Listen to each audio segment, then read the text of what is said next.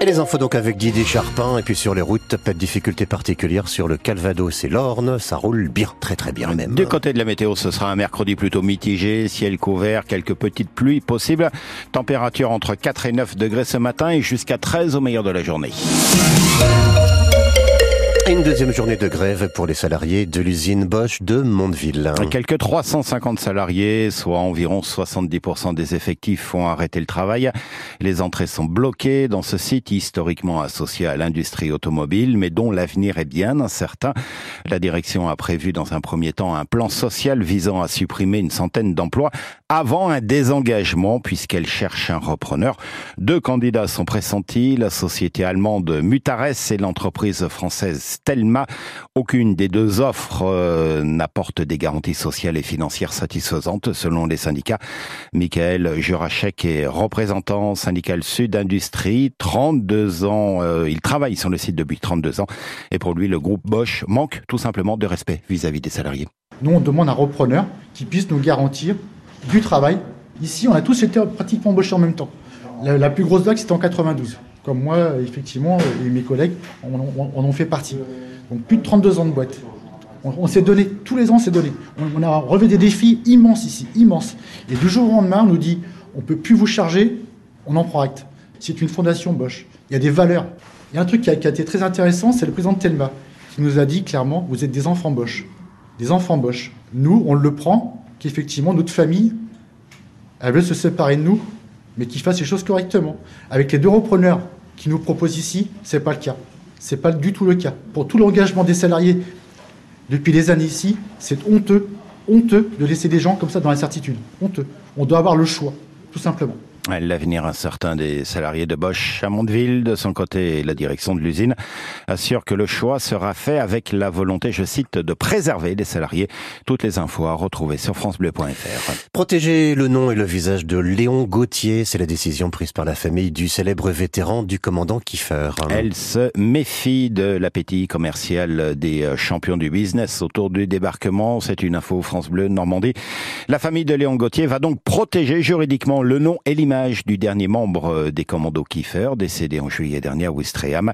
Elle engagera donc des poursuites en justice contre tous ceux qui utiliseront sans autorisation le nom de Léon Gauthier à 6h30. Son petit-fils nous expliquera pourquoi il préfère agir euh, de la sorte à l'approche du 80e anniversaire du débarquement. La région hausse le ton contre la SNCF. Elle demande un meilleur entretien autour des voies ferrées. Un coup de gueule poussé après la pagaille de lundi. De nombreux retards provoqués par le vent et les chutes d'arbres ou de branches sur les installations ferroviaires. Avec cette galère record pour les 200 passagers d'un train Le Havre-Paris, bloqué pendant 8h30 en pleine voie. La région n'y voit pas qu'une fatalité météo, mais plutôt la conséquence d'un mauvais entretien de la végétation autour des voies ferrées. Et c'est à SNCF Réseau de faire son travail, estime Jean-Baptiste Gastine, le vice-président de la région en charge des transports. Nous l'entendrons tout à l'heure à 6h30. Et puis autre colère là du côté de Trouville-sur-Mer où certains semblent euh, s'acharner sur une installation particulière. Les lettres géantes du nom Trouville-sur-Mer installées à l'entrée de la commune, un peu façon mhm. Hollywood, visite visible de loin, mais le problème à Trouville, c'est qu'un scénario trop répétitif ne cesse de se répéter, des dégradations subies par ces 15 lettres en aluminium.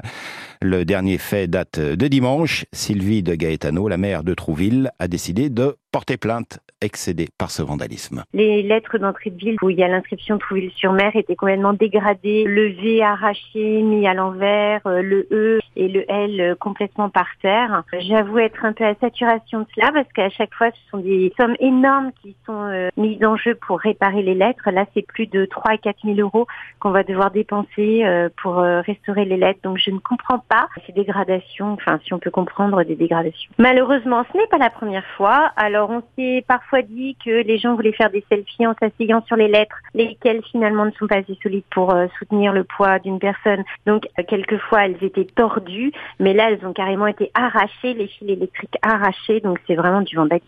L'objectif de la plainte, c'est faire peur? Oui, c'est faire peur, c'est dire qu'on en a marre, parce qu'à chaque fois c'est l'argent public, hein, c'est l'argent des Trouvillets qui est utilisé pour réparer ça. Donc nous on essaye d'embellir notre ville, de faire des choses agréables et sympathiques, et les voir détériorer de cette façon, c'est assez agaçant. C'est le vie de Gaetano, la maire de Trouville, avec Carole Louis. Allez, du football molle maintenant, et un match historique pour l'équipe de France féminine. Pour la première fois, les Bleus disputent une grande finale, celle de la Ligue des Nations. Le défi sera de taille ce soir euh, contre les Espagnols.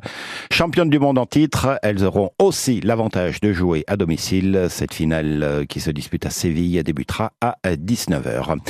Un mot aussi sur euh, les pongistes canets qui se sont inclinés hier soir dans le derby normand. Le était s'est battu à Rouen 3-1.